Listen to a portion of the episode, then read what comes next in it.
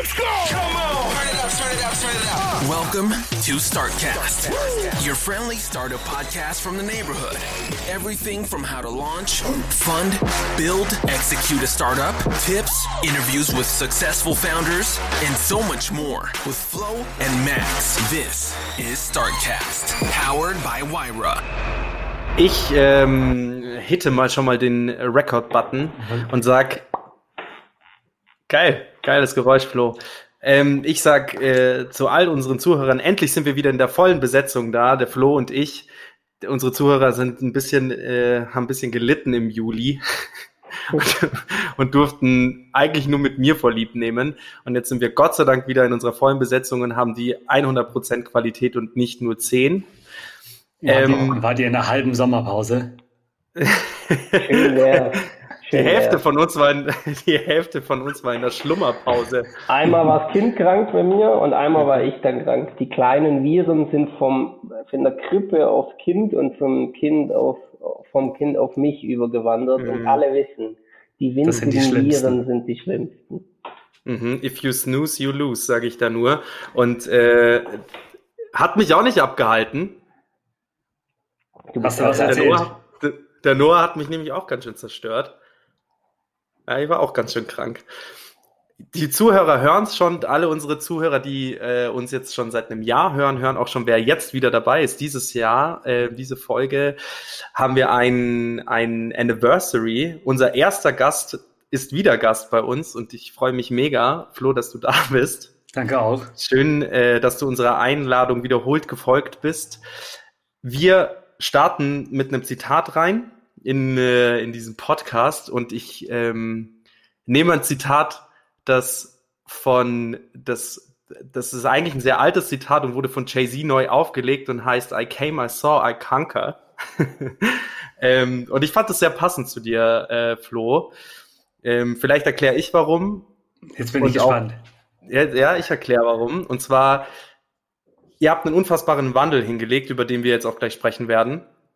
Ähm, ich würde auch sagen, in der, in der Folge klappern wir trotzdem noch mal so ein bisschen das Wer wie was von dir ab, ähm, weil das sich ja auch geändert hat. Aber wir sprechen auch über Unternehmenskultur, ihr, äh, wie ihr das neu strukturiert habt, auch wie ihr euch neu aufsetzt. Ich habe im Vorgespräch mit dem äh, Flo oder mit dem Florian, so kann ich es jetzt auseinander dividieren. Florian und Flo, gut. Äh, mit dem Florian kurz gesprochen, dass man ähm, jetzt so ein bisschen spürt den Unterschied zwischen Startup und jemand, der weitere Ziele verfolgen will, als irgendwann mal nur ein Startup zu sein. Ich finde eh so, diese Boxen finde ich schwachsinnig, aber bei Bilendo merkt man das oder hat man das Gefühl, wenn man mit dir spricht, dass das nicht etwas ist, woran man mal kurz festhält und eine Idee, ähm, an der du festhältst, sondern dass es echt eine kleine Revolution ist, die ihr gestartet habt. Und ich weiß es, dass ihr kamt und gesehen habt, was das Problem ist und auch gesiegt habt, weil es jetzt keinen gibt, der nach eurem nach eurem Auftreten das so macht, wie, wie es ihr macht. Und ähm, darüber sprechen wir jetzt auch gleich nochmal über das. Äh, nach der Einleitung, nach der Einleitung super das, jetzt wird's groß. Erzählt. Weil der jetzt Max, wird's groß. Der Max ja. weiß anscheinend irgendwas. Der, der Bogen ist mal sowas von gespannt. Ja. Der ist geschützt. Der Bogen schützt. heute, heute geht's ab. Oh, oh, Max ist heute geht's drauf. Oh, Max ist ja. drauf. Ja, ich habe äh, ich habe drei Wochen, ich habe ja, ich habe ja drei Wochen Vorlauf, Flo. Das heißt, ich bin nie aus diesem Podcast-Game rausgekommen. Ich bin richtig im Rad. Ja. Bei mir, bei mir dreht sich alles. Hast du ein neues Tattoo? Äh, ja, oh, hier oben. Das liegt auch, vielleicht liegt das daran. Vielleicht liegt's daran. Sieht gut aus. Quatsch. Oder du hast zu viel Olympia bei der Zone geschaut. Die haben auch so geile Übergänge. haben sie? Haben sie. nee, tatsächlich nicht. Also ich habe weder Olympia geschaut, noch habe ich eigentlich ein neues Tattoo. Ähm, ich glaube, ich bin ist einfach der Tag vielleicht heute gewesen, keine Ahnung.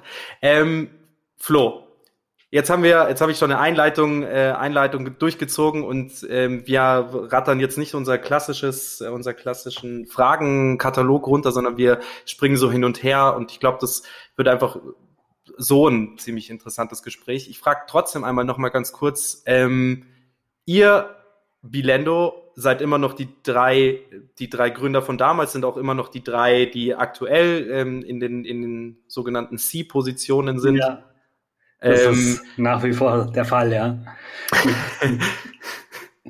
Intern werden wir oft im Scherz die drei Musketiere genannt. Ich weiß leider nicht, wer wer ist, aber das, wir sind immer noch wir drei, ja. Sehr gut. Die, äh, das Gründungsdatum hat sich auch nicht verschoben, weil ihr habt nicht neu gegründet, sondern ihr seid weiterhin Bilendo. Ähm, vielleicht interessant, die Mitarbeiterzahl, hat sich die vielleicht vom letzten zu diesem Jahr verändert? Mm, tatsächlich nur ein, ein kleines bisschen. Ähm, ich glaube, vielleicht fünf Leute oder sowas sind seit letztem Jahr auf dieses Jahr dazugekommen. Mhm. Vielleicht spannend da die Frage, ähm, neue Leute dazugekommen, okay, aber hat sich vielleicht das Team intern neu strukturiert? Also die Zahl, du kannst ja sagen, okay, von letztem Jahr 35 Mitarbeiter sind wir immer noch 35 Mitarbeiter, aber intern hat sich anders strukturiert. Also Marketing haben wir jetzt vielleicht nur noch zwei und dafür haben wir zehn mehr Entwickler oder so? Nee, oder sind die Bereiche gleich geblieben? Nee, es ist eigentlich ähm, so vom, vom grundsätzlichen Setup her sind die ähm, Bereiche gleich geblieben. Ähm, was sich massiv geändert hat, ist, wie wir miteinander arbeiten ähm, und natürlich auch das war ja auch zum, zum Teil das Thema äh, letztes Jahr und das hat sich jetzt einfach absolut ähm, vollendet. Das ist auch, glaube ich, das, worauf du ähm, schon angespielt hast in der, in der, in der steilen These, in der Einleitung. Ähm, es, es zeichnet sich was Langfristiges ab. Also ähm, ich glaube, das Thema Startup ist sicherlich schon etwas, was man zu uns noch sagen kann. Ähm, wir sind auch nicht besonders groß mit, ähm, mit unseren 35, 40 Leuten. Das ist mit Sicherheit richtig.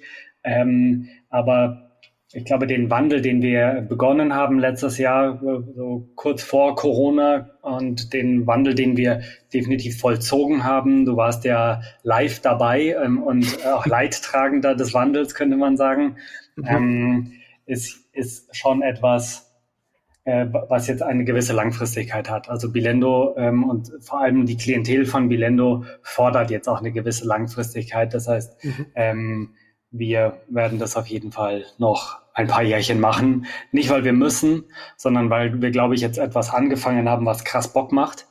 Ähm, und vor allem, weil wir sehen, dass wir ein Problem lösen da draußen, was wir so von, von vornherein gar nicht absehen konnten. Wir, wir lösen einfach etwas, wo jetzt einfach gefühlt die, die internationale Konzernlandschaft an die Tür klopft und sagt, mega, zeigt mal. Ähm, und das ist schon etwas, was wir ähm, natürlich weiterverfolgen wollen. Also das, ähm, was wir jetzt auch ähm, im Fundraising ähm, sehen, wenn man so ein im Fundraising, finde ich, ist, ist so ein Moment als Unternehmer, wo man mal so ein Stück zurücktreten kann und mal so auf das, auf die Historie schaut ähm, also nicht so im Hardcore ähm, operativen Geschäft versinkt, sondern ähm, man mal reflektiert und mal zusammenfasst und sagt, wo stehen wir eigentlich, was war denn eigentlich so der Progress in den letzten Monaten und Jahren. Ähm, und da ist uns eigentlich erst bewusst geworden, was, was für eine Traktion wir ähm, jetzt aufgebaut haben ähm, in mhm. den letzten tatsächlich zwölf Monaten gefühlt.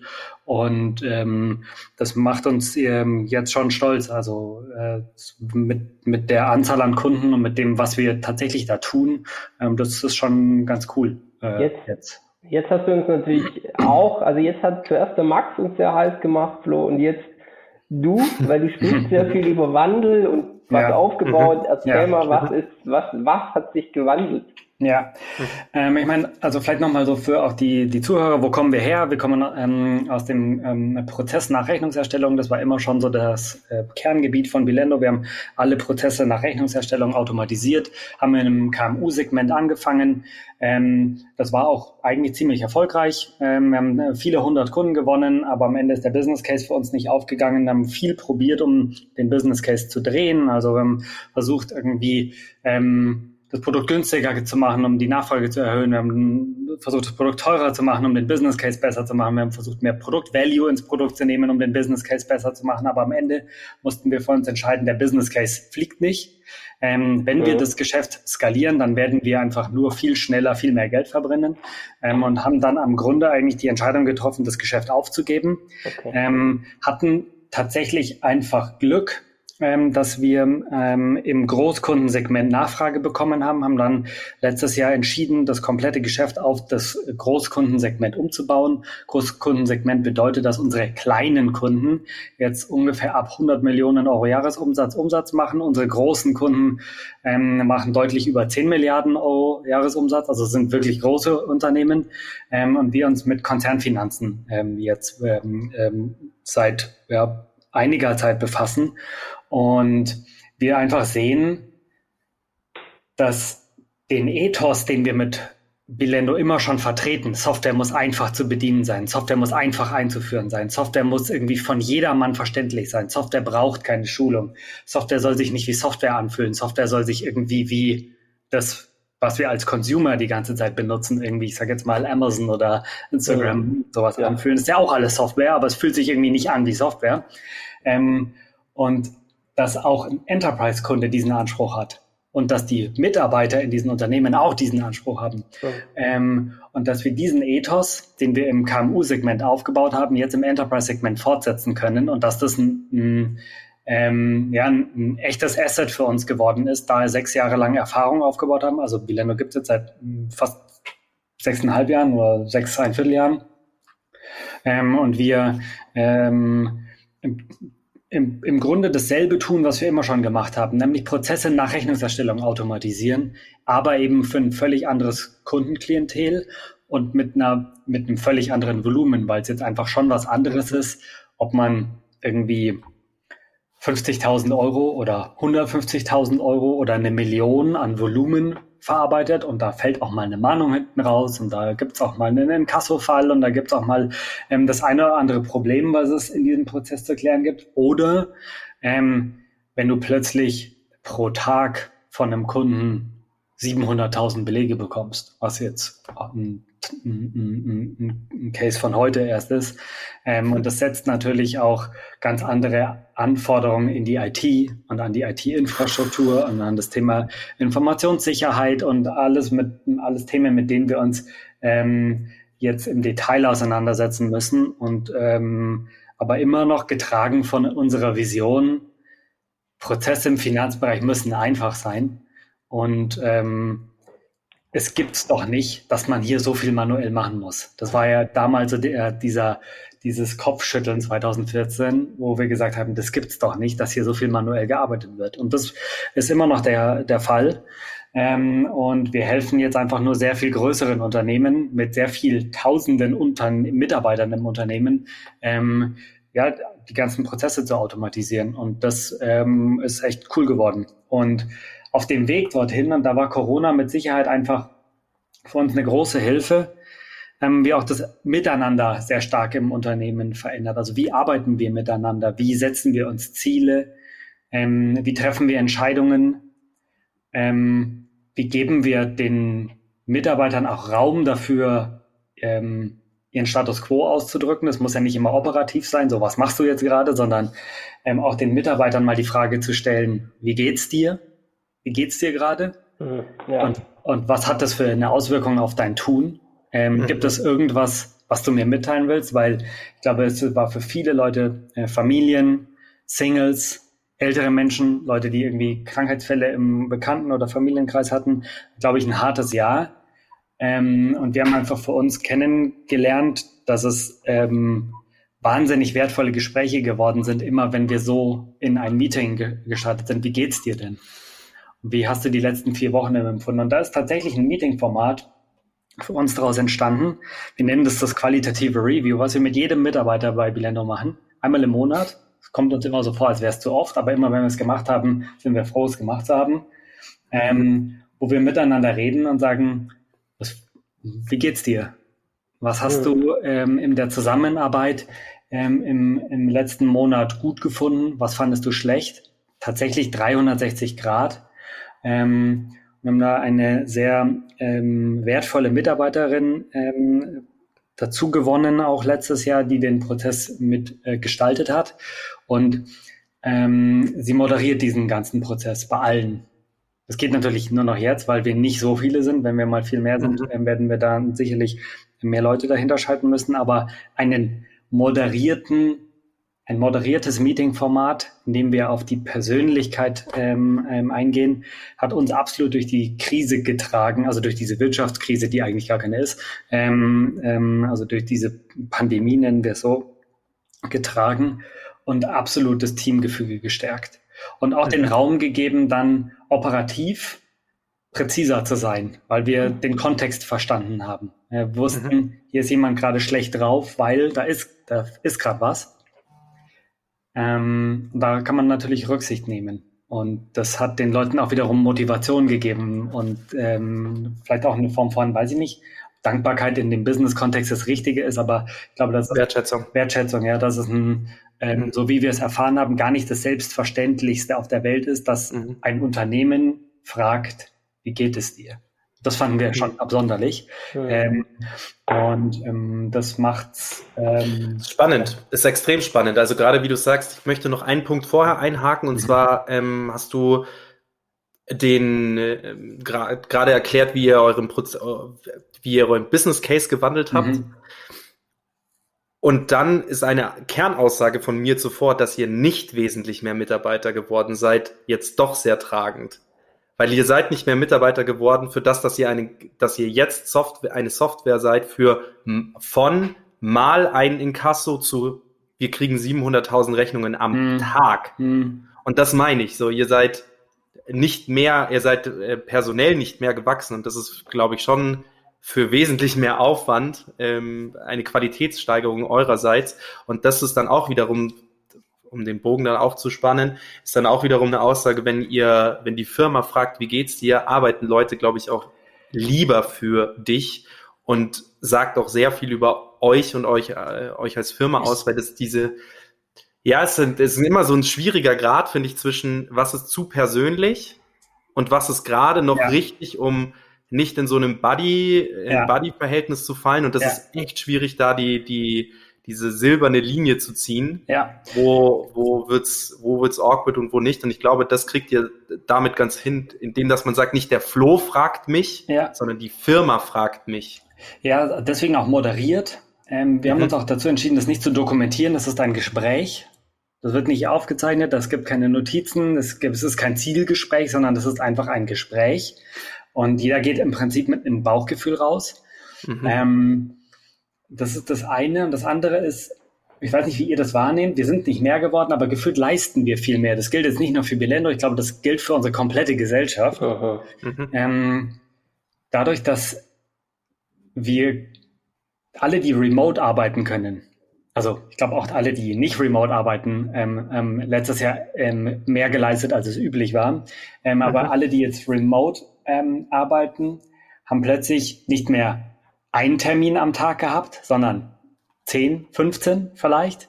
Ähm, und die Taktung war einfach viel höher. Und ich glaube, das hat einfach dazu beigetragen, dass die Belastung natürlich absolut nach oben gegangen ist. Und da so ein enger Austausch auf der, ähm, auf der qualitativen Ebene ähm, hat uns einfach auch ähm, geholfen, ähm, ein bisschen den Druck manchmal rauszunehmen und zu sagen, okay, mhm. ich habe es gar nicht gecheckt. Ähm, das ist zu krass gerade für jemanden. Das ist, da hat jemand gerade 14 Stunden am Tag zehn Tage am Stück gearbeitet und mir kam es vor wie super produktiv. Der andere ist absolut auf dem Zahnfleisch gegangen. Ich hätte das mhm. einfach nur als geile Zeit vielleicht abgetan, aber zu erfahren, das ist mir zu krass. Ich kann nicht mehr schlafen, ich habe Kopfschmerzen, ähm, ich finde es sauspannend, aber mir, das ist mir eigentlich zu krass. Ähm, mhm. Ist dann am Ende ähm, natürlich wichtig zu erfahren ähm, und da dann ein, einzugreifen und zu sagen, okay, dann brauchen wir hier ein, ein anderes Setting. Das muss ja nicht immer eine personelle Verstärkung sein. Mhm. kann man ja auch einfach die Meeting-Kultur ändern oder aus Weeklies mit einem Kunden B-Weeklies machen und plötzlich hat man halb so viele Meetings. Die Stunde mehr. Ja, genau. Mhm. ja. Ähm, und da dann ein, einzugreifen, aus diesem Bauchgefühl, was da entstanden ist, das hat uns wirklich geholfen, uns, uns zu wandeln. Mhm. Es sind ja dennoch, also wenn man das jetzt mal so runterbricht, ihr seid, sagen wir mal, 35 Leute und ihr habt am Ende des Monats, selbst wenn ihr euch die, die, ähm, die Meetings durch drei teilt, habt ihr jeder zehn Personen, a 35 Minuten, 40 Minuten. Das ist schon auch nochmal richtig viel Zeit, die da für euch als, ähm, sag ich mal, Führungsriege, als die drei Musketiere da auch drauf geht. Also das ist schon auch, es gehört dazu und es ist wichtig, dass man es tut, ähm, finde ich. Es ist nicht selbstverständlich, aber es ist, finde ich, wichtig, dass, dass, dass, dass ihr es tut, aber es ist auch für dich jetzt als Gründer super viel Zeit, die da quasi nicht flöten geht, aber halt einfach dabei drauf geht, dass du sagst, okay, ähm, auch wenn du es gerne machst, ist ja jetzt komplett wertfrei, aber die geht einfach drauf und das ist für dich, glaube ich, auch einfach zehrend. Weil fragt dich denn jemand umgekehrt, wie es dir geht? Super wichtige Frage. Ähm, das haben wir uns auch gefragt. Ähm, und tatsächlich sind all diese Gespräche nicht ein, also nehmen wir an, Max, du arbeitest bei uns. Es wäre mhm. ähm, ein Gespräch dieser Art würde nicht stattfinden. Max, wie geht es dir? Sondern mhm. ähm, das Gespräch würde tatsächlich ablaufen. Max, wie geht es dir? Aber auch Flo, wie geht es dir? Und dann, Max, mhm. was fandest du in der Zusammenarbeit mit dem Flo in den letzten vier Wochen gut? Und Flo, also was fandest du? Dialog. Das ist ein, mhm. ein links wie ein rechts und der Moderator moderiert. Es mhm. ähm, gibt in beide Richtungen einen Kanal. Und da kommen natürlich auch negative Sachen raus. So, ich fand's ätzend, dass du mich bei dem Thema rausgenommen hast. Oder ich fand's ähm, blöd, ähm, dass ich hier nicht die Wertschätzung bekommen habe, die ich eigentlich gedacht hätte, dass ich sie bekomme. Also es kommen auch wirklich negative Gefühle natürlich raus, weil es kann ja nicht immer alles nur glänzen, logischerweise. Ähm, und das gibt allen den Raum. Ähm, und ja, über Dinge reden ist besser als ähm, Dinge aufstauen lassen. Ähm, Absolut. Ähm, das hat uns echt, äh, es hat uns echt getragen. Und ich glaube jetzt, ähm, jetzt, ich will nicht sagen, wir sind nach der Pandemie, weil gefühlt sind wir ja immer noch mittendrin. Ähm, mhm. Aber was wir für uns ähm, auf jeden Fall resümieren, ist, dass das jetzt unser Core-Team gebildet hat. Also ähm, mhm. wir stehen jetzt vor einer größeren Wachstumsphase. Ähm, und wir können einfach da in die Zukunft schauen jetzt und sagen, okay, wir haben ein richtig nices Team. Ähm, also wir haben mhm. richtig coole Leute mit einem ähnlichen Mindset, ähm, die Bock haben, miteinander ähm, an derselben Mission zu arbeiten. Mhm. Und ähm, das fühlt sich total gut an jetzt. Also es ist ähm, einfach auch ein bisschen ein Kulturcleaner gewesen, was wir da gemacht mhm. haben. Aber ja. Aber wie, Sorry, wie, wie cleaner? Wie, aber hat, hat sich da halt auch in Gesprächen herausgestellt, es passt an der einen oder ja. anderen Stelle nicht? Oder? Ja, also ähm, es erfordert schon eine, ein, ist das nicht jedermanns Sache. Ähm, also offen miteinander reden ist nicht jedermanns Sache. Okay. Mhm. Ähm, und ähm, das hat schon dazu geführt, dass in, das ist auch ohne, ohne Bad Feelings ganz oft, aber einfach wir gemerkt haben, in der Probezeit oder nach der Probezeit, vielleicht auch mal nach Jahren, es passt eigentlich nicht. Irgendwie irgendwie reden wir doch nicht miteinander. Das ist doch eigentlich Schmarrn. Eigentlich haben wir doch gar keinen Bock, miteinander zu arbeiten. Wir reden, das ist nur, das ist nur Spannung. Okay. Und, und das macht halt keinen Bock.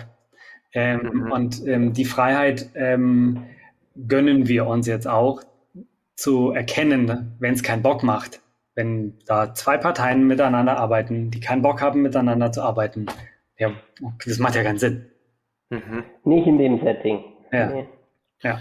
Jetzt sind wir, wir sind immer noch beim Thema Unternehmenskultur. Jetzt sind wir so rum eingestiegen, wir hätten auch vorher über das Produkt sprechen können, aber dann lasst uns das Produkt, wie ihr euch gewandelt habt und so weiter und so fort, vielleicht nochmal im Detail ähm, nachher angehen und quasi eure, auch so ein bisschen die Zukunft noch besprechen, weil es ist ja echt, ich finde das einfach unfassbar spannend, was sich jetzt in einem Jahr getan hat. Ja. Und du bist ja quasi auch unser erster Gast gewesen damals und aber auch so die, die, die, den ganzen, den ganzen Case so zu, auch mal so äh, wirklich retrospektiv auch nochmal vielleicht im Detail auf, äh, aufzuarbeiten, was ihr quasi nach den sechs Jahren gemerkt habt und wo es jetzt noch hingeht. Ja. Ähm, lass uns aber noch ein bisschen über die Kultur sprechen, weil wir da ähm, du das ja auch mir mal beim Abendessen mal gezeigt hast, wo wie ihr euch geändert habt. Also was quasi, ja, du hast jetzt quasi das Gespräch angesprochen, also kommunikativ, äh, kommunikative Tools habt ihr integriert, diese, diese Meetings habt ihr, mhm. die, diese Wie geht's dir Meetings, sage ich jetzt einfach mhm. mal dazu. Das ist ja wirklich sehr, sehr, sehr positiv, aber das ist ja quasi nicht das Einzige, ja.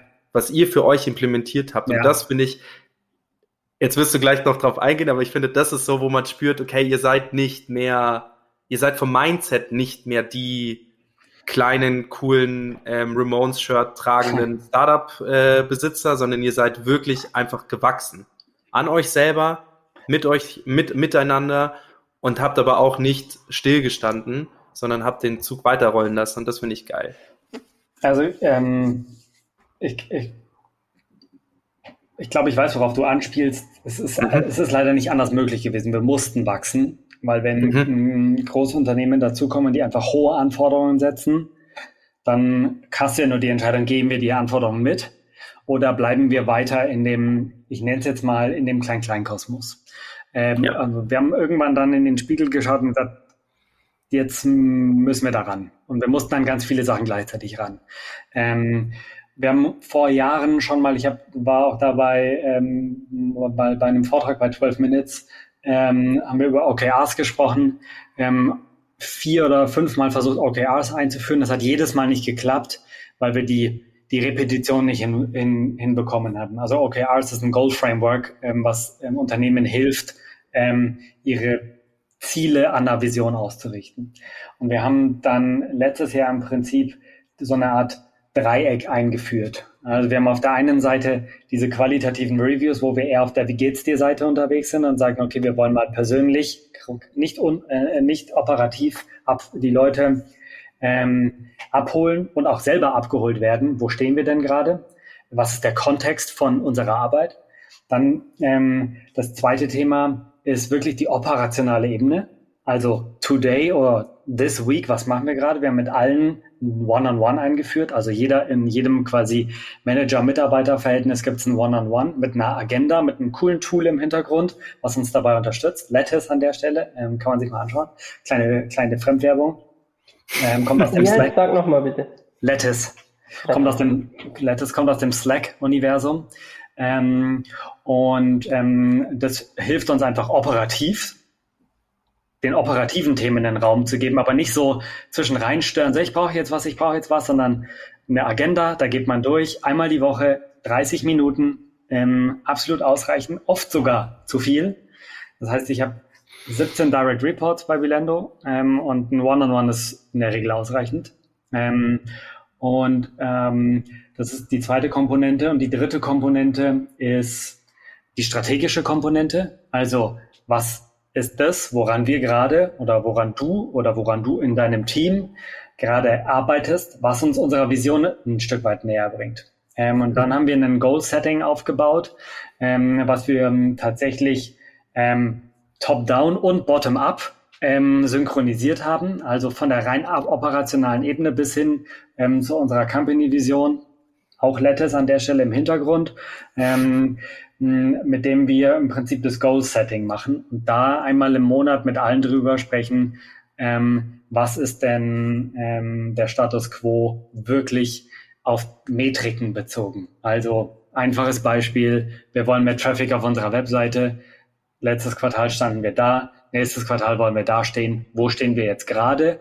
Und dann ähm, über ein Ampelsystem ähm, ähm, eine Lösung gefunden. Grün heißt, wir sind on track, ist nicht reportingwürdig. Orange heißt, ähm, es, ähm, wir müssen jetzt drüber reden, wie wir wieder on track kommen. Ähm, und rot heißt, es muss bereits ein Maßnahmenkatalog implementiert sein. Nicht, wir haben eine Idee, sondern es muss zum Review bereits ein Maßnahmenkatalog implementiert sein, um wieder in Richtung Orange zu kommen. Das ist natürlich total schwer. Wir haben mega viele Ziele, die rot sind, ähm, weil wir sie halt auch ambitioniert setzen oder auch manchmal nicht genau wissen, wie ambitioniert wir sie setzen können. Aber das ist Wahnsinn. Das hilft halt allen. Kannst du da über eins sprechen? Ja, Tendenziell? Ja, nehmen wir das Beispiel von gerade zum Beispiel Webseitenbesucher. Ähm, mhm. Wir haben ähm, einen, einen ganz guten fünfstelligen Besucherbetrag, deutlich über 10.000 Besucher, ähm, die wir organic im Blog jeden Monat ähm, generieren. Ist jetzt nicht so viel, aber für so ein Nischenprodukt wie uns schon ganz cool.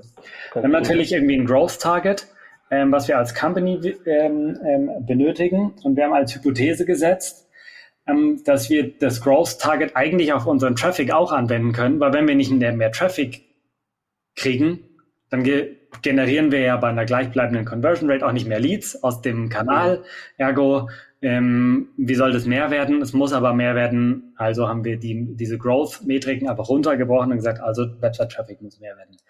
Stellt sich halt heraus, dass es gar nicht so einfach ist. Natürlich nicht, ja, weil ähm, wenn wir der, der Markt ist der gleiche ähm, und jetzt muss man an den Stellen halt angreifen, wieder mal Performance Marketing, SEO, Social Media Marketing, was kann man alles überhaupt tun, um die Reichweite zu erhöhen.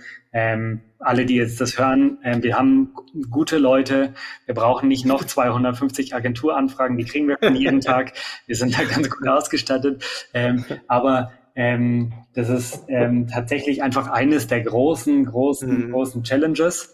Ähm, und das versuchen wir einfach runterzubrechen. Also Top-Level-Goal runtergebrochen in die Departments ähm, und das hilft uns einfach, Entscheidungen zu treffen. Und vor allem ähm, müssen wir nicht mehr jede Entscheidung selber treffen, sondern jeder kann seine eigenen Entscheidungen treffen. Und das ist ja viel wichtiger, also eine eigenverantwortliche Entscheidung zu treffen und zu sagen, ich habe die und die Entscheidungen getroffen, weil ich bin mir 100% sicher, das ist goal-aligned. Das will ich gar nicht sehen.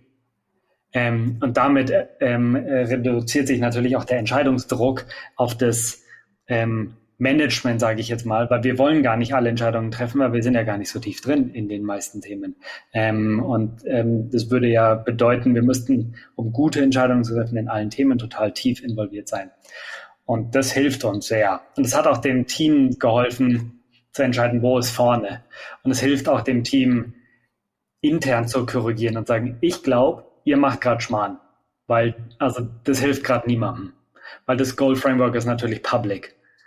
Und ähm, das, ähm, das hat uns schon geholfen. Und jetzt sind wir äh, sechs Quartale in Folge im Turnus, wo wir es schaffen, jedes Quartal neue Ziele fürs nächste Quartal festzustellen und gleichzeitig die vergangenen Ziele des Quartals zu reviewen ähm, und innerhalb des Quartals auf einer Monatsebene ähm, zu reporten, wo stehen wir denn gerade, ohne dass das ein Hardcore-Verwaltungsakt ähm, äh, wäre.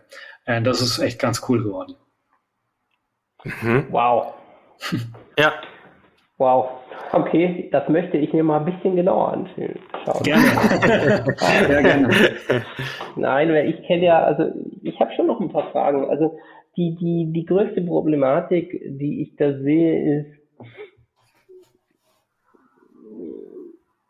also gerade bei der Zielsetzung ich finde, ganz oft tut man sich wahnsinnig schwer, Ziele zu setzen, die so isoliert sind, dass ein Mitarbeiter sie erreichen kann. Ja. Wenn wir jetzt auf die Mitarbeiter schauen. Ja. Und, und gleichzeitig was beitragen. So. Und äh, wie habt ihr, oder ja, das ist wahrscheinlich zu, zu generell die Frage, ne? wie habt ihr das gelöst? Aber vielleicht nee, es ist ein, ich kenne das Problem, also das gibt es andauernd. Also es gibt ja, ja, quasi die einfachen Ziele sind quantifizierbare Ziele. Ja. Ähm, das macht es einfach. Also wie, wie der Website-Besucher, okay, machen ja. wir aus 5000, 6000, das ist einfach. Also, weil man kann den Status quo messen und man kann sich dann was vornehmen und dafür braucht man eine Hypothese, was ist denn vielleicht realistisch und dann trägt man es ein und dann spätestens nach einem halben Jahr weiß man, äh, was geht und was geht nicht. Ähm, schwierig sind die qualitativen Sachen ähm, ähm, die einfach schwer zu messen sind. Also ähm, wir hatten ein Ziel jetzt im ersten Halbjahr, ähm, dass wir äh, einen, ähm, einen standardisierten Recruiting-Prozess haben, in dem wir alle Mitarbeiter, die wir einstellen und alle Interviews, die wir führen, anhand eines standardisierbaren Recruiting-Prozesses durchführen.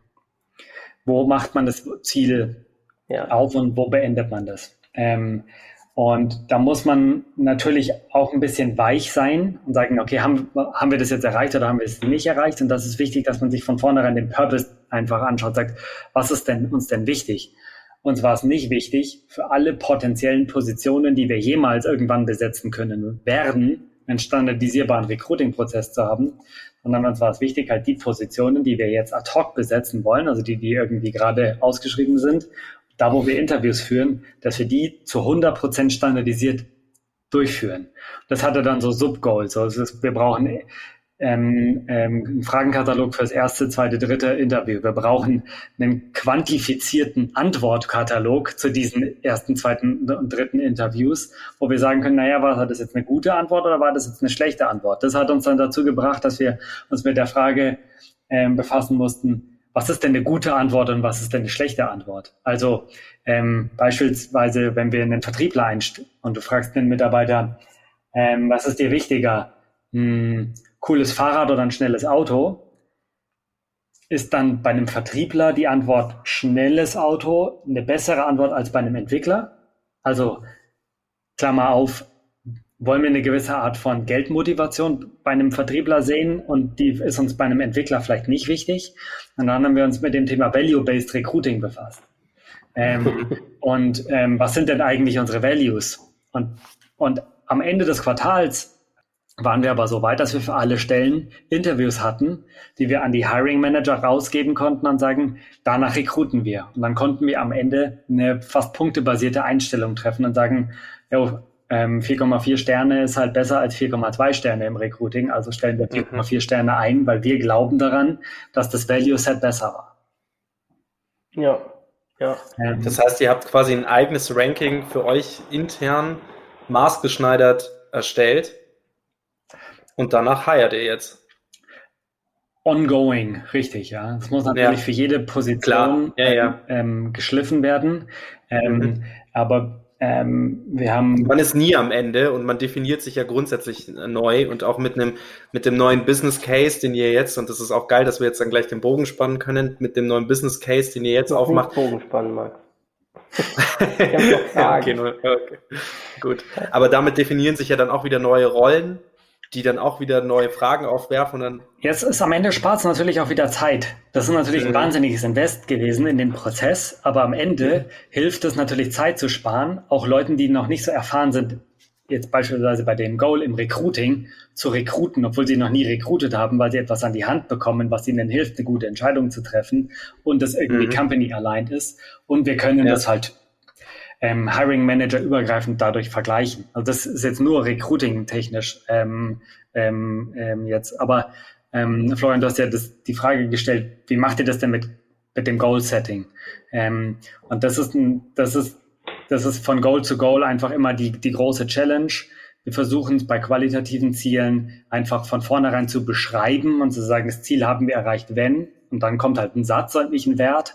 Ähm, und ähm, wir schreiben den Purpose dazu. Also ja. was ist denn der eigentlich, was, was verfolgen wir denn hier eigentlich? Ähm, und es kommt schon vor, dass wir einfach das Goal dann im Quartal anpassen und sagen, ja, okay, das Goal ist Quatsch. Ja. Ähm, müssen wir umschreiben. Ja, jetzt haben wir, haben wir schon wieder sogar zwei neue Themen aufgenommen. Ich habe mich eineinhalb Tage vor kurzem mit äh, Workshop mit dem Thema Value-Based Recruiting beschäftigt. Ich fand das ganz interessant, dass tatsächlich Teams, die vom Wertekanon oder Teams, nicht Teams, Teams, die vom Wertekanon zusammenpassen, wesentlich besser performen als Teams, die zwar bessere Skills haben, aber keinen gemeinsamen Wertekanon. Das ja. ich auch wieder mal super interessant. Ja.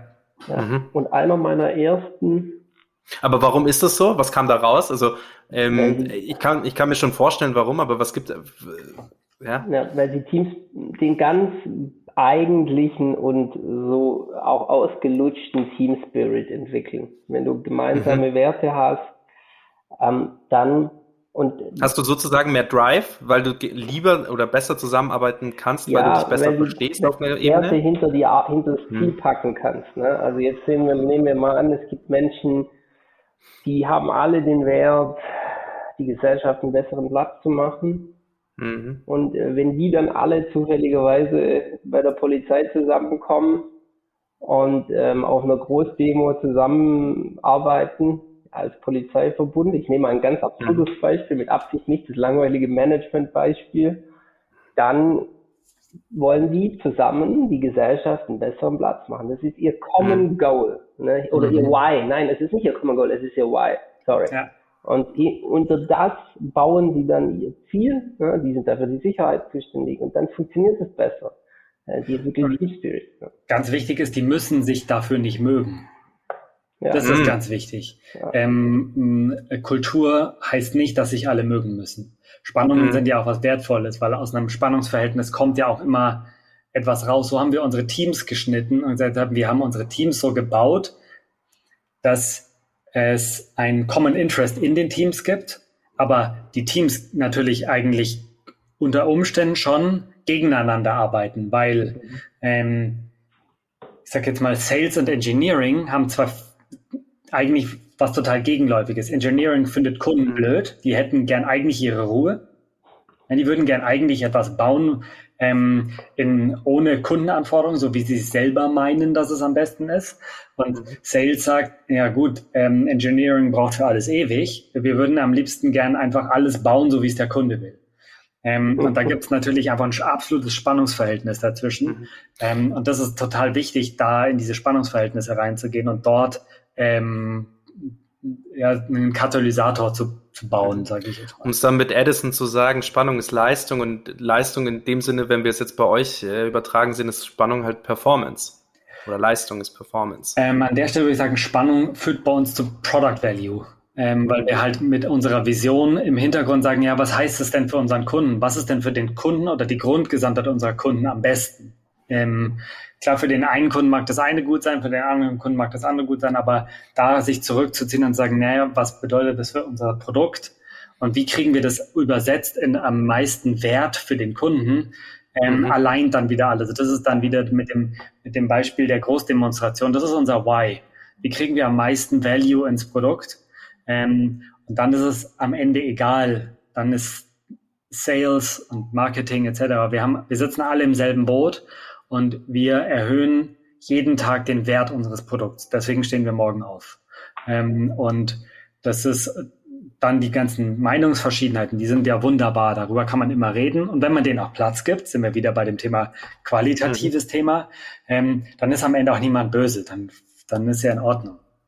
Mhm. Wir können das ja alles professionell sehen. Aber wir bauen die Organisation nicht, damit sich alle mögen.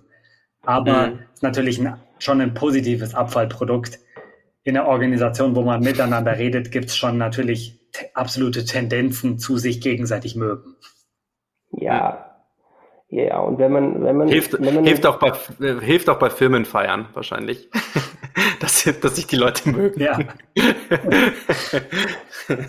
ja. Und wenn man ein gemeinsames, anyway. gemeinsames Why und so hat, dann, selbst wenn man sich dann streitet oder sich sogar nicht mag, kann man ja trotzdem weiß man ja, der andere hat grundsätzlich das gleiche Ziel, das hilft.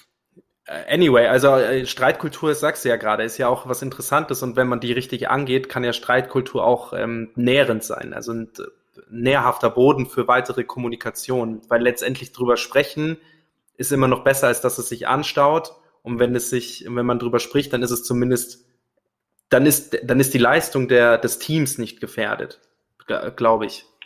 Ja. Ich habe ich hab noch eine Frage zu wie Ich habe ich hab, ich hab, ich hab Style und das Geld. Beides nein. ähm, ähm, ich habe noch ich habe ich habe ich habe noch eine Frage zum Thema Ziele wieder. Was mich einfach interessiert, ähm, wo, wo, wo man sich oder wo ich mir schwer tue, nehmen wir an, ein Mitarbeiter kommt man hat ein Ziel ausgemacht gehabt und er hat nach einem Quartal eben nicht ein Viertel geschafft, sondern Jahresziel ausgegeben nach einem Quartal nicht ein Viertel geschafft, sondern halt fünf Prozent und er sagt, hey, pass auf, das ist alles, was möglich ist. Das ist, ich finde, das ist immer eine schwierige Situation. Und das merkst du ja vorher.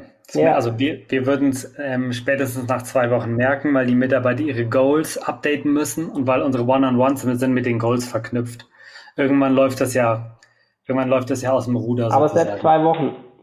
Ihr ja. kommt nach zwei Wochen und äh, boah, jetzt weiß ich nicht, was äh, wie viel Prozent 1 durch 2 oder 1 durch 52 gibt, aber nach zwei Wochen müsste der so und so viel Prozent Zielerreichung haben, das hat ja. er nicht. Ja. Ähm, und dann ist ja oft so, ja, es geht nicht. So, und dann bist du gefragt, ne, mhm. als, als Chef. Entweder du hältst an deinem Ziel fest und es mhm. kann sein, du hältst an einem unrealistischen Ziel fest. Mhm. Was auch so ein bisschen bedeutet, ich glaube dir nicht, was du sagst. Ja. Oder ich glaube, dass halt diese Fragerichtung aus der agilen Entwicklung helfen kann, ist so ein bisschen, was brauchst du? Also ist ja ähm, eine, eine wertvolle Meinung, es geht nicht. Ähm, aber die nächste Meinung ist, was, was würde es denn brauchen, dass es geht? Wenn dann daraus kommt nichts, also weder Geld noch Zeit noch hm, Mitarbeiterressourcen, nothing, Know-how, das kann es alles nicht lösen. Ähm, dann ist das Ziel vielleicht einfach Schrott.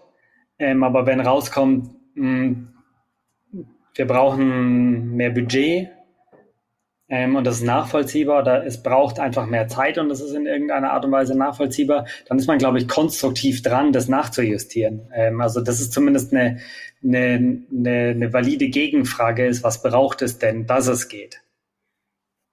Ja, arbeite ich auch schon mit, wo ich dann oft manchmal denke, naja, aber was erwartet man? Jetzt, das finde ich jetzt sehr interessant. Was erwartet man? Es kann ja auch sein, dass der Mitarbeiter sagt, ich weiß es noch nicht mal. Ich, ich, mhm. ich kann das gerade nicht. Das würde ja, also, oder ja. anders formuliert, da muss man ja schon ein sehr gesundes, eine sehr gesunde Beziehung zueinander haben, dass der Mitarbeiter vor einem sich traut zu sagen, weißt du was, ich kann es einfach ja. nicht. Und das würde ich mir wünschen, weil das würde die Diskussion einfach total offen gestalten. Aber ich habe dann immer Angst, dass weil du als Manager steckst ja nicht drin, da musst ja, und mhm. ich, ich, das ist so eine Situation, vor der ich oft stehe und dann mir denke, puh, schwierig jetzt, schwierig. Ist auch total schwierig. Also, ähm, ich weiß nicht, da gibt es, glaube ich, kein Patentrezept, aber ähm, die offene, also die offene Frage, was brauchst du, ähm, offenbart gegebenenfalls ja die Schwäche dafür, dass es gar nichts gibt, was ja. jemand braucht, ähm, sondern dass es einfach vielleicht entweder nicht geht oder ähm, es, also ich weiß nicht, was ich tun soll, ich ja. kann es nicht und dann da, im Zweifel kommt ja raus, ich, ich kann es auch nicht. Dann lass uns, ja, weil sonst könnte man es ja vielleicht auch einfach selber machen oder ähm, helfen. Also gibt es etwas, was du brauchst. Ja. Ähm, und es gibt auch Schrottziele. Und es gibt auch einfach Ziele, die vielleicht nicht erreichbar sind, die zu hoch gesteckt sind. Oder auch einfach Ziele, wo sich dann mal nichts bewegt. Das ist bei uns auch so. Da geht halt nichts weiter. Das gibt's auch nicht. Dann haben wir fünf Prozent am Ende des Quartals erreicht, sagt, das gibt's auch nicht. Das ist, wir haben da investiert und investiert, wir haben es reflektiert und reflektiert und es geht nichts weiter. Gut, dann beleuchten wir es von der anderen Seite. Irgendwann geht was weiter. Irgendwann kriegt man einen Kniff. Hm. Okay. Ja. Ja, wie gesagt, ist auch wieder da, nicht einfach da äh, persönliche Ebene zu einem Mitarbeiter zu haben und die, dass die so gut ist, dass man dieses ich, äh, ich kann es nicht. Ich bin, es ist ja nicht unbedingt, ich bin nicht gut genug, aber ich, ich, ich kann es aktuell nicht lösen. Bedeutet auch wiederum sehr viel Arbeit und ich finde, ich, Flo, bei dir weiß ich es tatsächlich nicht, aber ich kann es aus dem, aus dem privaten Umfeld sagen, dass du jemand bist, der Leute, Menschen ein gutes Gefühl geben kann und ähm, ich glaube, dass du das im äh, Arbeitsumfeld eben genauso kannst und Florian, bei dir ist es ja auch so. Also ich, ich weiß bei euch beiden, dass ihr definitiv Leute seid, die dieses, diese persönliche Ebene, ja, man, das klingt, äh, das ist jetzt noch, das ist kein Wert, den man so definieren kann, aber ich finde, das ist eine gewisse Aura, die Menschen mitbringen, wo man einfach das Gefühl hat, ich kann jetzt nur von mir persönlich sprechen, Flo, bei dir ist es so, wenn wir beim Abendessen zusammensitzen, dann kann man gut die Seele ausschütten. Und ich finde, das, das ist ein, das ist ein Soft Skill, den man als Person mitbringt und entweder man kann das und man bringt es rüber oder man kann das nicht. Und bei manchen fällt es einem leichter, das zu machen. Ist das mit Sicherheit richtig, ist im Job natürlich trotzdem dünnes Eis für alle Absolut. Beteiligten. Ähm, ja. Wann will man eine offene Flanke zeigen? Ähm, mhm. Mm, und ich glaube, da ist das Thema Fehlerkultur einfach das, das Richtige. Ähm, wir können ja nicht alle alles auf Anhieb richtig machen. Ähm, mhm. Und ähm, es ist allerdings auch nicht Sinn und Zweck, einfach ins Blaue hinein alles auszuprobieren, nur im Sinne von mhm. Fail fast. Ja, ja. Ähm, ja, ja, ja. Bei uns geht grundsätzlich immer alles schief. Hauptsache, wir haben was dabei mhm. gelernt. Weil man mhm. lernt ja leider nicht aus Fehlern.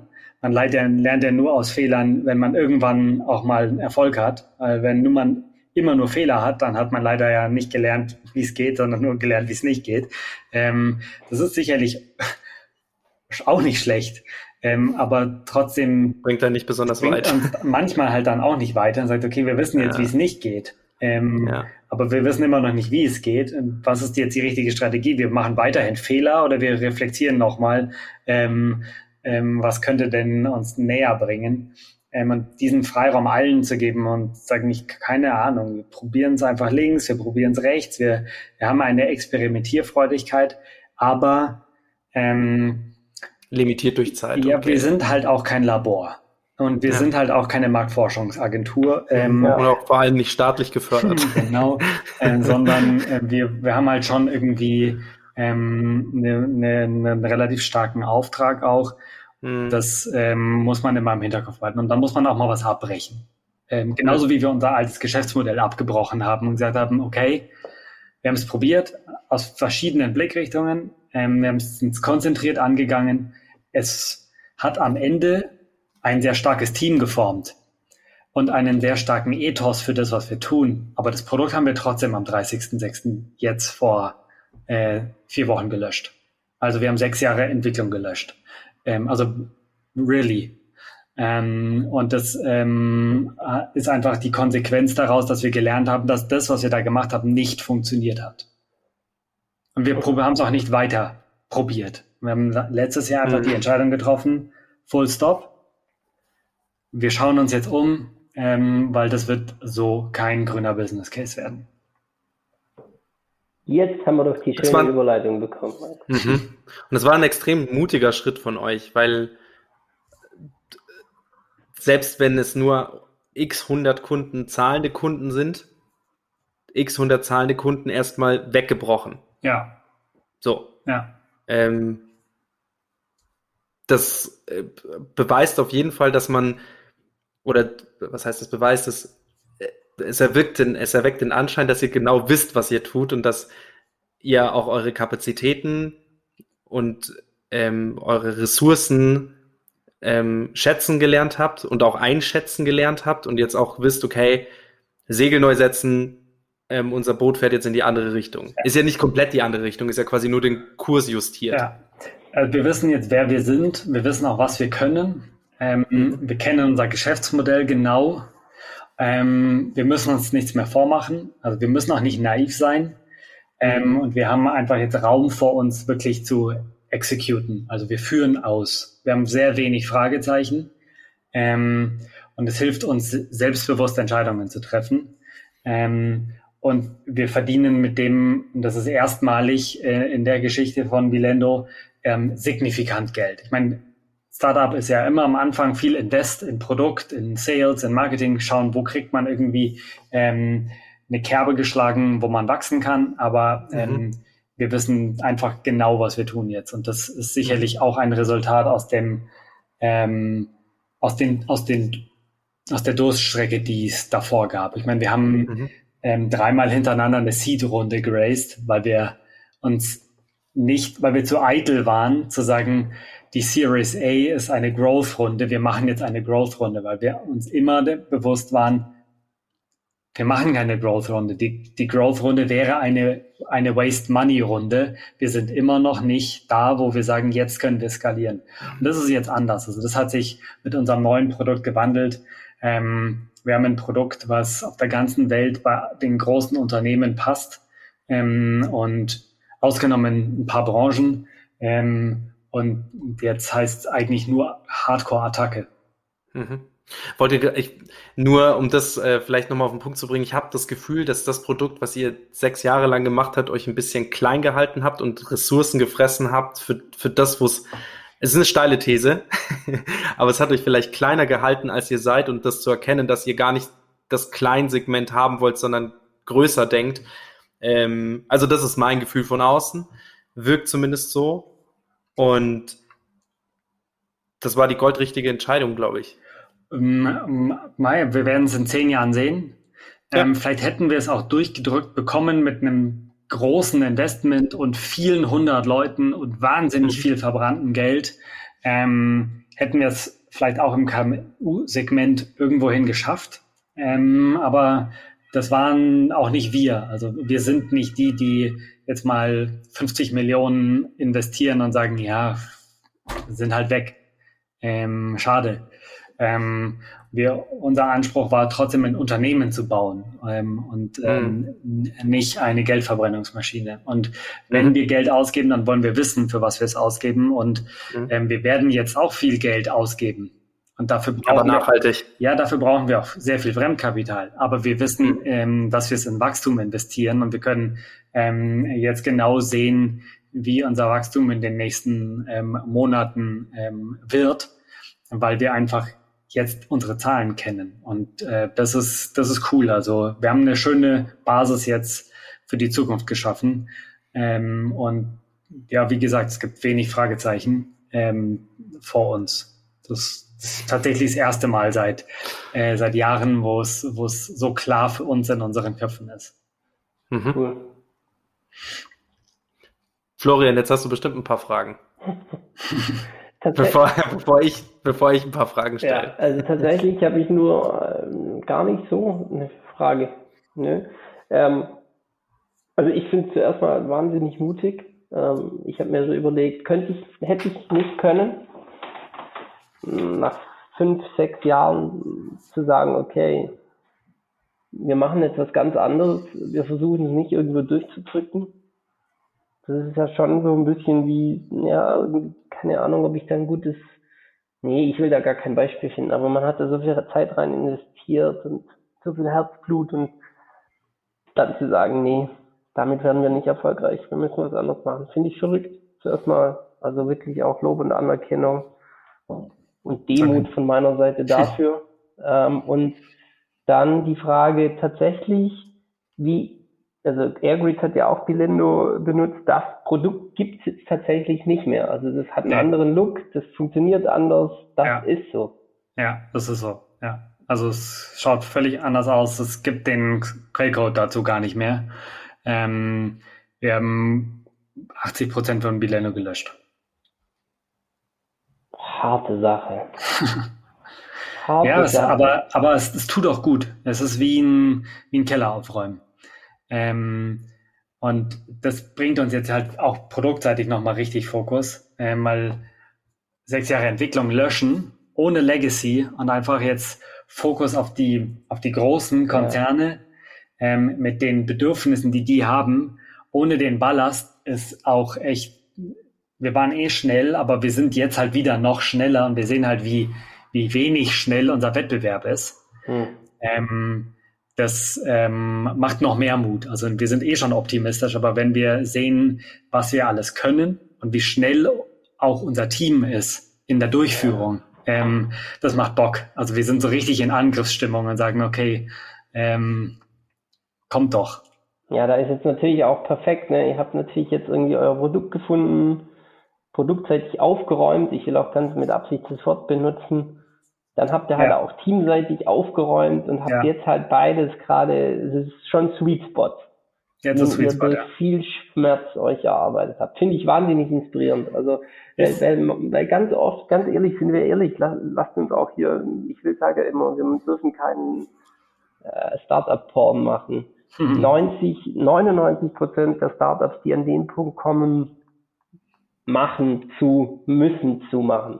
Ähm, wenn sie sagen, ja. okay, unser Produkt hat bis ja. hierher nicht gezündet, ähm, das Team ist gut, aber nicht unfassbar, das schaffen die nicht. ja, was uns stolz macht, ist, dass wir als Gründerteam immer noch Schulter an Schulter stehen. Ja. Ähm, und dass wir immer noch sagen, okay, wir, also es gibt genau einen Weg zusammen oder es zerbricht. Ähm, ja. Und das ist, ähm, das ist die, wir sind all in. Ähm, und jetzt geht's mit breiter Brust ins Fundraising. Ähm, und es gibt da auch die VCs, die das wertschätzen. Klar ist es immer so, ja, uns ist das Wichtigste das Team, was krasser Bullshit ist, ähm, weil ähm, das Wichtigste für die VCs ist einfach nur eine, eine lupenreine Traktion und wenig Risiko im Investment, ehrlich gesagt. Ähm, ja. Und ähm, die VCs reduzieren einen natürlich auf, ähm, auf die Hard Facts und riskieren damit natürlich auch ihr Geld, weil sie die Soft Facts an der, an vielen anderen Stellen ignorieren und halt ähm, genau das missachten, was sie selber propagieren, nämlich wir investieren ins Team. Meistens tun sie es nicht. Ähm, und es ist cool, dass wir ähm, wirklich ein paar gefunden haben, mit denen wir ähm, wirklich unsere Vision besprechen können. Dann sagen, okay, wir kennen präzise den Markt auf der ganzen Welt. Wir kennen präzise das, was möglich ist. Ähm, und wir können jetzt gezielt überlegen, was braucht es denn, ähm, um, um weltweit zu expandieren. Also das ist tatsächlich das, was, was wir tun. Nicht, weil wir sagen, ja, wir wollen mal weltweit expandieren und das ist ein Office in New York so wichtig für unser Ego. Ähm, das ist es 0,0, sondern es ist einfach nur ähm, so, dass unsere Kunden so groß sind, dass wir automatisch in die ganze Welt expandieren. Ähm, und das ist jetzt gerade für uns auf der, auf der Agenda. Und das mal wieder was anderes. Sauber. Du hast, jetzt schon, du hast jetzt schon wieder über so viele Sachen gesprochen, wo ich auch nochmal einhaken könnte. Ähm, wir reden jetzt aber schon eine Stunde. Ja, ich weiß. und ich will, äh, ich will euch da jetzt auch nicht so viel Zeit stehlen. Und diesmal bin ich ein bisschen der Timekeeper und sage, hey, wir können gerne das Gespräch noch auf zwei Stunden ausdehnen.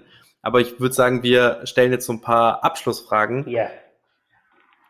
Ähm, da etwas, worüber der Florian und ich schon öfter gesprochen haben, sind sogenannte rote Fahnen, die man ähm, absteckt, um selbst zu definieren, wie weit geht's und wie weit geht's nicht. Mhm. Und wenn du das so erzählst, dass ihr als Gründerteam immer noch zusammenhaltet, dann habt ihr die grünen, äh, diese roten Fahnen sehr früh wahrscheinlich definiert und behaltet die immer noch gut ein, weil das klingt für mich schon fast wie so ein Ding der Unmöglichkeit, dass man so lange bei so viel Reibung so gut zusammenhält. Ja. Wie habt ihr das geschafft? Mm, für uns war von Anfang an klar, dass wir eine Organisation bauen, in der mal ein, einige viele hundert oder wenige tausend Mitarbeiter arbeiten. Ähm, mhm. Eine Organisation, die Software entwickelt, die ihre mhm. Kunden wahnsinnig glücklich macht. Also eine Organisation, in der ähm, ein Produkt hinten rausfällt, wo die Nutzer sagen, ist ja endgeil. Ähm, also so Steve Jobs. Ja, so weit würde ich gar nicht gehen, das wäre jetzt so ähm, absolut ikonisch natürlich, aber das ist so ein bisschen der, des Künstlers Lohn ist im Prinzip das Lob des Users, des Softwareentwicklers, mhm. sagen, mega, geil, dass ihr das gemacht habt. Und das ist unser Anspruch. Ähm, und das treibt uns an. Und ähm, das ist auch einfach das, bis dahin machen wir weiter. Und ich glaube, dann steht in den Sternen, was passiert, wenn wir 2500 Mitarbeiter haben. Ähm, Offices überall auf der Welt. Ja, oder, oder auch nicht. Wir rekruten zwar ja. weltweit, aber wir, vielleicht haben wir auch gar kein Office auf der ganzen Welt oder nur einen Briefkasten. Mhm. Ähm, who knows, was in den nächsten zehn Jahren auch äh, mit, dem, mit der Work Culture passiert. Mhm. Ähm, das ist unsere, das ist auch unsere Company-Vision, die wir aufgeschrieben haben. Ähm, wir bauen, wir wollen nicht Marktführer werden. Wir wollen eine geile Organisation bauen. Das ist unsere mhm. Vision. Das ist gar nicht mal so weit weg von dem, wo ihr jetzt seid. also ihr habt, glaube ich, schon eine ziemlich geile ähm, Organisation gebaut und ähm, bei euch ist es ja tatsächlich nicht nur dran glauben, sondern auch das Anpacken. Ihr habt auch immer den praktischen Sinn vor Augen. Und ich habe selten jemanden getroffen, der da so reflektiert auch rangeht und auch selber seiner Schwächen sich so bewusst ist, auch gerade mit dem Führungsteam, das meinte ich auch eben gerade mit den roten Fahnen, wo man halt sagt, ey, kann ich einfach nicht. Und alle drei seid ihr wahrscheinlich kenne die anderen beiden nicht, einen flüchtig, den anderen gar nicht, aber dich kenne ich. Und ihr seid alle drei so richtig Beast Mode mäßig unterwegs und sagt, hey, für unser Unternehmen da stehen wir ein und auch für uns stehen wir ein und das ist schon großes Kino. Deswegen den Spirit vorzuleben ist, glaube ich, schon ein, ein, ein Baustein, wie man weiter, den man weitergibt für die Organisation, die man ja dann irgendwann mal bilden möchte und den Drive und den Spirit auch ein bisschen mit reinbringt. Beast Mode ohne Burnout. Beast Mode ohne Burnout. B.O.B. ja, nennen wir Folge so. Ich glaube, so nenne ich die Folge. Beast, Beast Mode ohne Burnout. Sehr gut.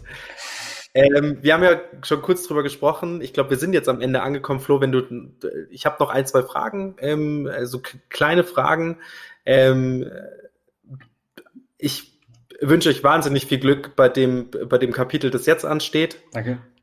Ähm, ich weiß auch ähm, aus privater Sicht, ähm, kann, ich, ich spreche es jetzt einfach an, der Flo ist auch Papa geworden vor kurzem und äh, das ist natürlich auch nochmal was, was natürlich an einem zerrt ja. und zieht. auch wenn ihr, auch wenn ihr auch das sehr strukturiert durchzieht und auch das sehr, sehr gut macht. Ähm, Florian, die, das ist ein Kind äh, par excellence, das kann man sich nicht vorstellen. Das, äh, das ist nett. chillt. Das ist nett. Äh, aber es, es, gibt einmal auch Drive, also es ist natürlich auch ein ja. Stück weit Purpose. Ne? Ja, Motivator, klar. Kinder sind immer Motivator, sind immer kleiner bisschen äh, äh, ein bisschen das Holz im Feuer, dass das äh, die Flamme noch mal ein bisschen äh, höher treiben lässt, ja. Ähm, und vielleicht, vielleicht tatsächlich das zweite B ein bisschen vorantreibt, das Burnout B. Geht noch. ähm, ähm, Flo, hast du noch eine Frage? Du darfst die Abschlussfragen stellen. Sonst hätte ich noch äh, ein, zwei Fragen. Und zwar haben wir, ja, das mache ich ja eh. Also ähm, eine Frage ähm, aus dem letzten Jahr, vielleicht jetzt nochmal runtergebrochen. Wir stellen immer die Frage, so drei Lebensabschnitte, die einem über den Weg gekommen sind und einen verändert haben in irgendeiner Form. Also beispielsweise, ich habe, ähm, ich habe erkannt, dass das Privatleben für mich super wichtig ist. Deswegen priorisiere ich das höher, weil es mir Reflexion gibt im, für meine Arbeit und Ruhe für meine Arbeit. Ja, das wäre jetzt mal ein so ein Beispiel. Bei dir haben wir das ja letztes Jahr schon gemacht aber vielleicht können wir auch noch mal darauf eingehen, so gerade für die Gründer, die sich in einer ähnlichen Phase befinden wie du. Wie hatte ich das letzte Jahr so drei, drei oder zwei, drei Meilensteine für dich?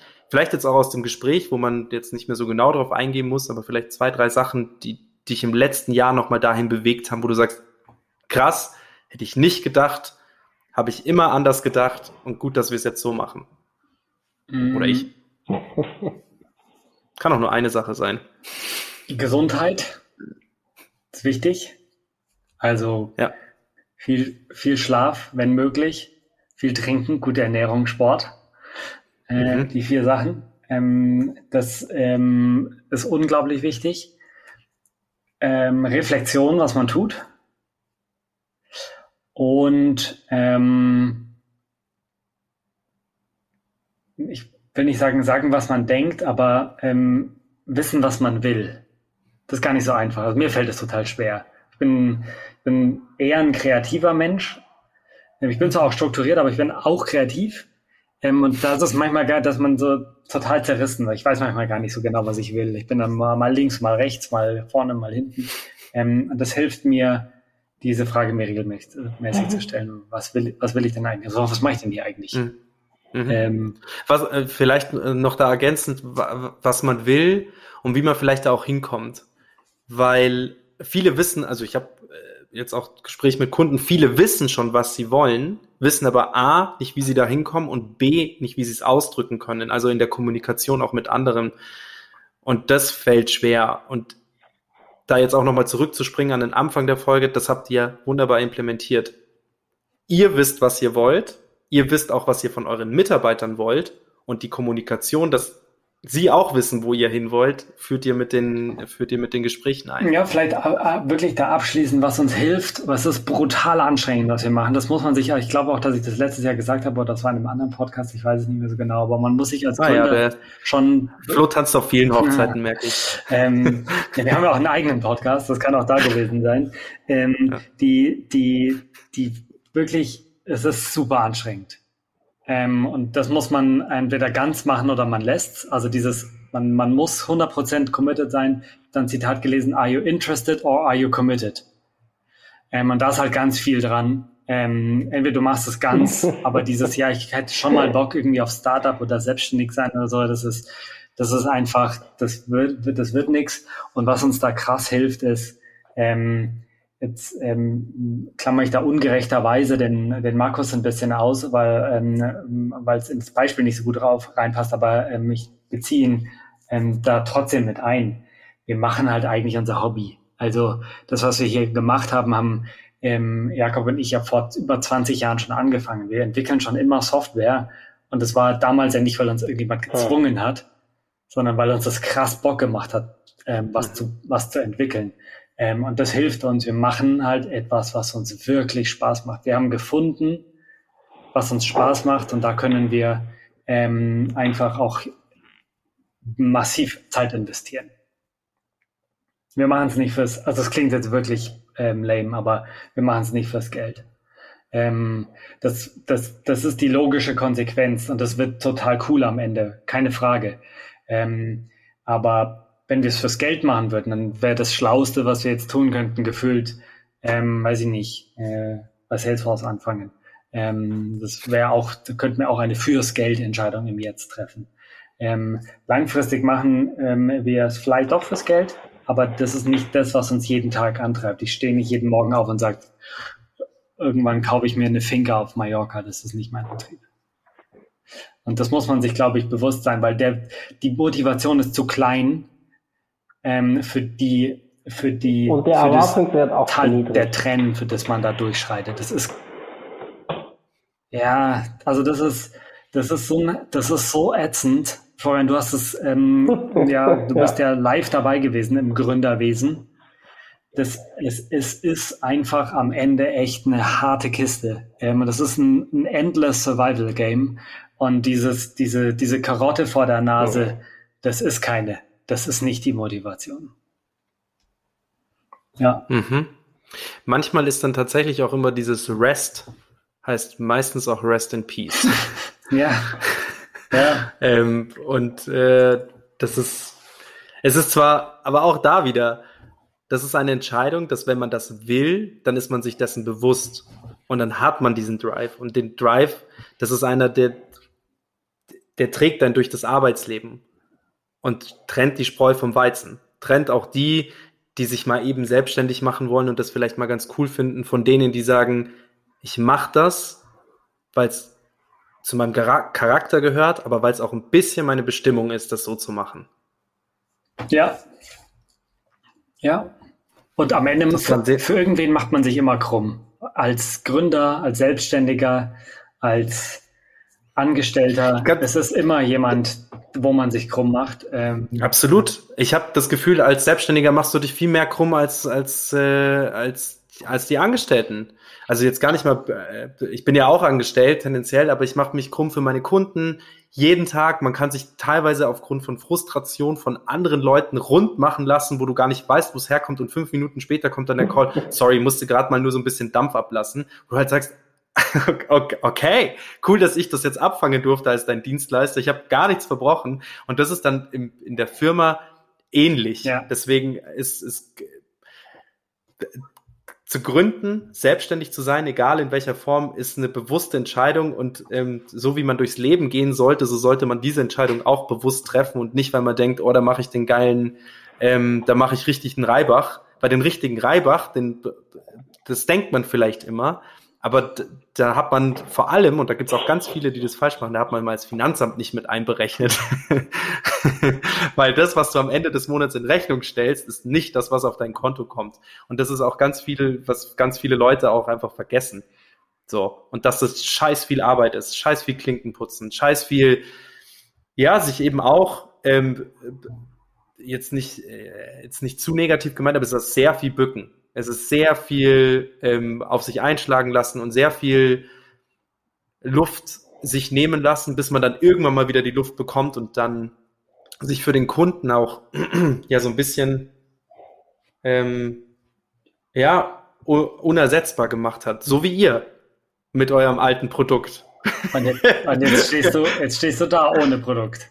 Jetzt stehe ich ohne Pilendo da. Ja. Und es kotzt mich an. Das tut uns auch wirklich tatsächlich leid. Und es hat uns auch, die, wir standen wirklich oft vor dem, vor dem Punkt sagen, komm, machen wir eine Light-Version. 5 Euro im Monat dürfen alle weiter nutzen. Aber, okay, aber ähm, ganz ehrlich, für die 8,40 Euro, die ich im Monat bezahlt habe, da steht keiner auf. Und da, also schön, schön dass, es, dass ihr das Geld nicht in den Vordergrund stellt. Aber von den 8,50 Euro kann sich keiner was kaufen. Und selbst wenn das dann 1000 Kunden wären, dann wären das und manche ein bisschen mehr zahlen, dann sind es 10.000, 20.000 Euro im Monat. Ja. Ja, und am Ende waren noch 100 Kunden übrig, muss man sagen. Ähm, und die gehen halt jetzt in den Markt. Zehn nach links, ja. zehn nach rechts, zehn nach vorne. Zehn nee, nee, da gibt's kein links und rechts. Gibt's nicht. Ja, wird ja ein bisschen, vielleicht gibt's den einen oder anderen. Ich glaube, wir überziehen jetzt maßlos. Ähm, wir machen dann einen Cut und machen nochmal eine Stunde, würde ich sagen. Ja, würde ich auch sagen. ich erzähle einfach nächstes Jahr, ähm, was rausgekommen ist und wo wir stehen. Kommst du nächstes Jahr wieder? Ja, bitte. Das ist meine Abschluss. Das ist meine Abschlussfrage. Ja, Kommst du nächstes Jahr wieder? Wir können auch eine Christmas Edition machen. Dann gibt es ein, ein, Zwischen, ein Zwischenreview. Oh Mann, genau dasselbe haben wir letztes Jahr gesagt. Haben wir? ja. Oh Mann. Hat ja super geklappt. Du, hast du, genau diesen Satz hast du letztes Jahr auch gebracht. Ja, kannst du, wir können ja. In einem halben Jahr uns schon wiedersehen. Nee, ich finde das Jährliche gut. Okay. Ich finde das Jährliche gut und da kann man, wie gesagt, wir haben jetzt, glaube ich, mehr Zeit gefüllt als letztes Jahr mit einem Thema, das nur zwölf Monate beinhaltet, aber eigentlich viel, viel mehr Grundlage auch für Zuhörer bietet, die vielleicht, wie gesagt, selbst in der Phase gerade sind. Flo, das war dein letzten Sa Absatz, den du getätigt hast, den du gesprochen hast, war sehr, war sehr gut und ich wollte eigentlich da schon drin sagen, ey, dabei belassen wir es und das sind richtig gute Abschlussworte. Jetzt habe ich nochmal kurz einen, einen, Ab, ja, einen Schwenker gemacht. Vielen Dank, Danke, dass du da warst. Danke für eure Einladung. Deep from my heart. Vielen, vielen Dank, dass du dir die Zeit genommen hast, dass du dir diese Stunde rausgeschnitten hast. Dann haben wir jetzt ja gelernt, wie viel dann eine Stunde auch wert ist. Ähm, Reflexion ist immer wertvoll. Ja, Reflexion ist immer Super. wertvoll. Und danke. ich hoffe, danke bis euch. nächstes Jahr. Dann bis nächstes Jahr. Ja, danke euch für die Zeit. Vielen, vielen Dank. Bis bald. Ciao, ciao. Like what you heard? Then spread the word and share it with your friends. This was Startcast, your friendly startup podcast from the neighborhood, powered by Wyra.